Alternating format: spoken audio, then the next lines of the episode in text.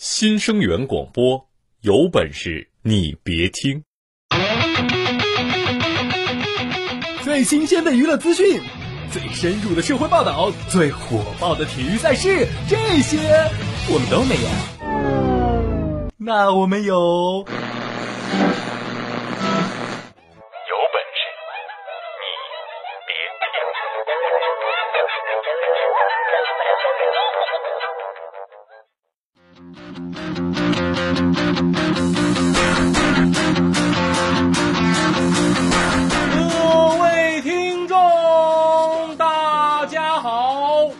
由没有赞助、独家赞助冠名播出的，有本事你别听！我是大熊。最近呢，发生了很多骇人听闻的大事儿，特别火。由于这个情节比较复杂，我在这儿呢就简单先概括一下：一个是一百块都不给我，还有一个是我跟你什么仇什么怨，另外还有一个我项链两千多。具体什么事儿，是不是大家一下都想起来了？所以很多事儿、很多东西，我们说一句就能知道到底是什么。这个叫什么？这个叫标签儿。每样东西都会有它的标签儿。你就比如说我们的节目吧，有人说我们节目的标签呢，就是节目的名字，因为很少有节目的名字会这么欠揍啊。当然了，也有人说我们的节目的标签呢，是我。大熊，这么可爱，声音这么有魅力，是吧？其实这些都不是我们节目最明显的标签我们节目最明显的标签是没有赞助。这里是由没有赞助、独家赞助冠名播出的，有本事你别听。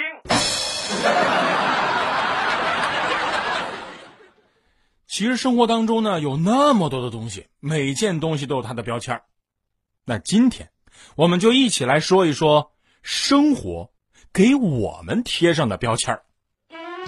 您在听节目的时候呢，还可以参与到话题的互动当中。您可以在新浪微博搜索“有本事你别听”，也可以在微信公众平台搜索“有本事你别听”参与。如果你的回复精彩的话，我们会发布在第二天的微信平台上，你还有机会得到我们提供的精美小 U 盘哟。那么问题来了，今天的互动话题是：别人眼里的你是一个什么样的人？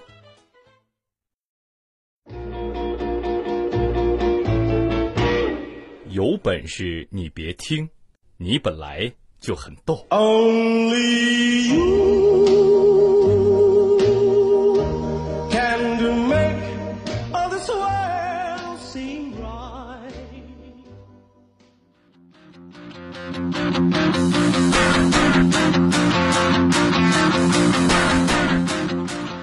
好，欢迎回来，这里是有本事你别听，我是大熊，咱们继续来聊一聊标签儿。刚提到这个题的时候呢，就有人在问啊，标签儿就那么重要吗？当然重要了。当我们进入社会之后啊，你的标签呢会让你在别人的印象里加分或者直接减分。比如说，一个男的在相亲的时候啊，跟这个女方两个人吃着饭，在那儿温情款款的，然后女孩就问你什么星座的呀？啊，当然在这之前呢，已经确认过你有房有车了哈。你呢可能回答白羊座是吧？然后呢，你们就会就星座这个话题继续聊下去。但是不是所有人都是会聊天的？女孩问你什么星座的呀？你回答处女座，然后你就只会听到一句话：服务员，他买单。所以我们通常在认识一个新朋友的时候呢，会先入为主。比如通过血型啊、星座啊这些标签来判断一个人，虽然这么做是片面的，但是现在很多人都会这么做。有些人是因为很相信星座或者是血型，但是另外一大部分人就是因为生活节奏很快，让他们必须通过一些标签来快速判断这些人。那有人说把标签撕掉或者是剪掉不就行了吗？平等的看待吗？我想说的是，这是不可能的。你要是把这些东西的标签全剪了，那你还怎么退货呀？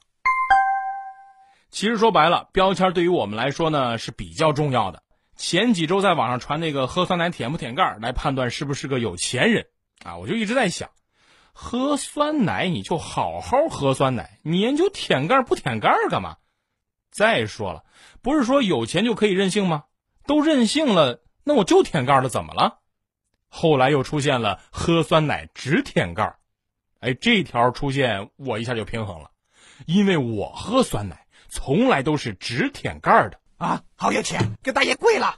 虽然我从来都不买酸奶，但是只要有同事买酸奶了，我一定要把酸奶盖上的酸奶全部都吃掉。那今天我就算是喝过酸奶了。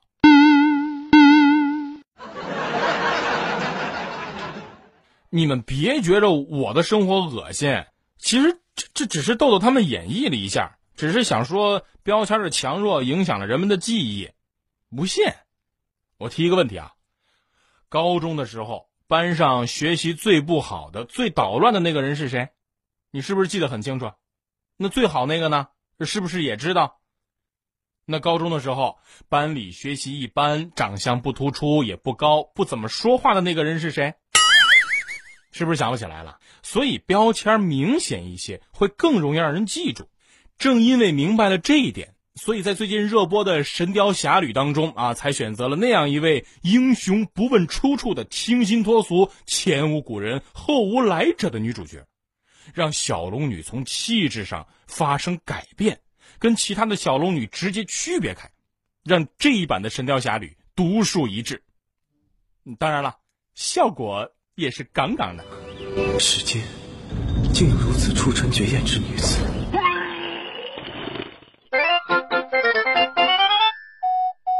有本事你别听，哎，你再听，再听我就把你逗笑。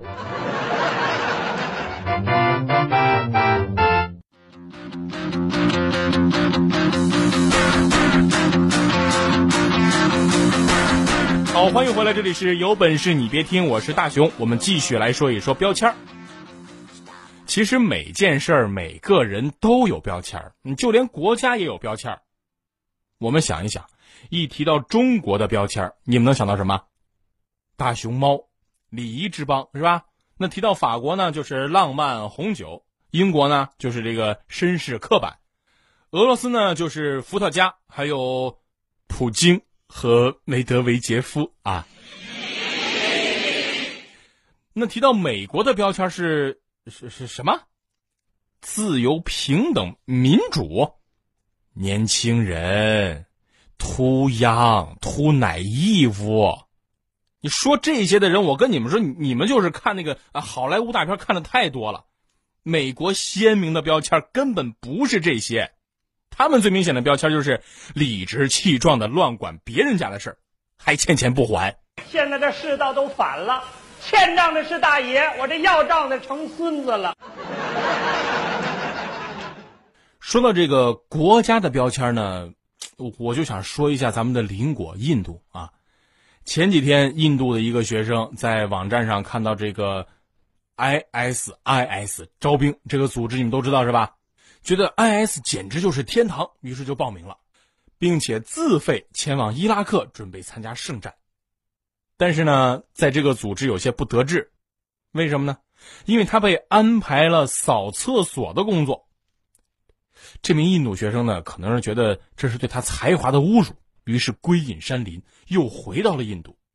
结果在自己的家里被印度警方逮捕了。在这呢，其实我我想说几句安慰那个学生的话哈。你能安全的回到家就很好了，有什么沮丧？就那个组织，它是个恐怖组织，好不好？而且人家派你打扫厕所，那也没什么错。你上厕所都不用纸，直接用手，你都有这样的习惯了，徒手打扫一下厕所应该很随意嘛，so easy 嘛。所以有些时候呢，我们的标签可以说是一种习惯，这种习惯文化非常有特点，它就会形成一种标签。一说就能让人们想起来。说到这儿，我就记得我很早的时候看到过一个笑话，说是在这个生物考试的时候啊，试卷上呢画着四个鸟腿，让考生通过这四条腿来写出鸟的种类。有一个学生不会了，就愤然离开考场，临走的时候连名字都没写，老师就叫住他问他叫什么呀？哪个班的？他就把裤子往上一揪，你猜呀？这个同学做的没有道理嘛？你怎么可能猜出来，对不对？鸟的爪子那不一样，它都有特点，是身上的特质，能猜出的是鸟的，能猜出来鸟的种类。你往上揪裤子，最多就是露出你的秋裤，好吗？你不能让老师通过秋裤来判断你是谁啊！这一点豆豆做的就比较好。同样是提前交卷，同样是没写名字，人豆豆就会说：“老师，你看我我长这这么帅，你你说我我是谁呢？”老师当时就在卷子上写下了全校病得最重的孩子的名字。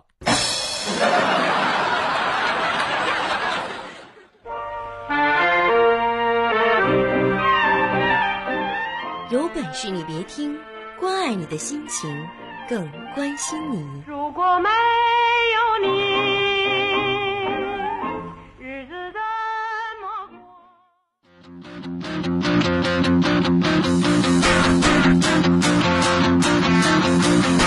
好，欢迎回来，这里是有本事你别听，我是大熊，咱们继续来说一说标签儿。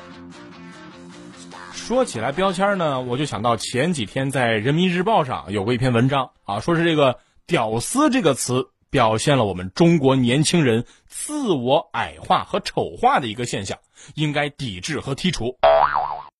其实“屌丝”这个词它原本只是一个网络热词，但现在好像已经变成一种文化现象了，一个时代的标签或者是一代人的标签。你把它剔除了，只能说明你恐惧这个现实。你把“屌丝”这个标签撕掉了，这种社会阶层流动慢、都市青年幸福感低的现象就没有了吗？你把“屌丝”这个标签撕掉了，就一定会有另外的标签再粘上来。你要是把这一类的词都剔除，都不让用，那像我们这种高帅富啊，那不就没有什么可比的了吗？是吗，王思聪？我们小时候呢，总会迷恋某个明星或者是名人，还会去模仿他。你就比如说吧，我们初中、高中的时候爱听周杰伦啊，觉得他非常酷。现在怎么说？很酷炫，说话也听不清楚，是吧？慢慢的呢，大家就都认识他了。一说谁谁谁啊，就是那个特别像周杰伦那个。你看，当你模仿一个人模仿的特别像的时候，有时候别人连你是谁都想不起来了。如果有一天，我们这实习生的主持风格都跟我很像的话，他们这么崇拜我。得让我多开心呢！其实某些特殊的人呢，会做一些特别的事儿。你就比如说吃饭吧，啊，有些人吃饭特别喜欢那种长相奇怪的，有些人吃饭呢就比较喜欢看起来好看的菜，有些人喜欢那种拍出来特别好看的菜。最可恨的就是吃饭拍照片的，总是把一口看起来很好吃的菜夹起来，拍下来，然后什么都不吃。我一个同事就这样，就每次出去吃饭，他就把一桌子菜都拍下来，然后拍一张自己夹菜的照片，就不动筷子了。我就很奇怪，就问他：“哎，你你说你又不吃，然后又发照片，我就不明白。”他就跟我说：“如果你只看朋友圈，是不是以为我在吃东西？”嗯，是啊。他这时候就很得意的告诉我：“对呀，我的朋友就问我我是怎么保持身材的。”这个时候我就可以说。我也不知道为什么，我不管怎么吃都不会胖。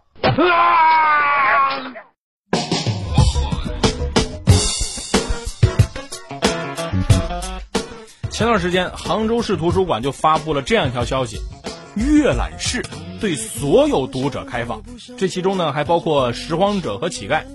你只要进馆之前看书之前把这手洗干净了，所有人都可以阅读。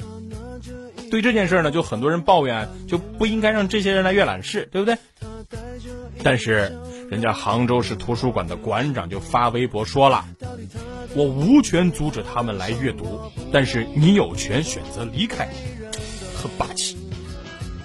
杭州图书馆对所有人开放呢，已经七年了。现在一提到杭州图书馆，我们就能够想到他对所有读者的平等开放。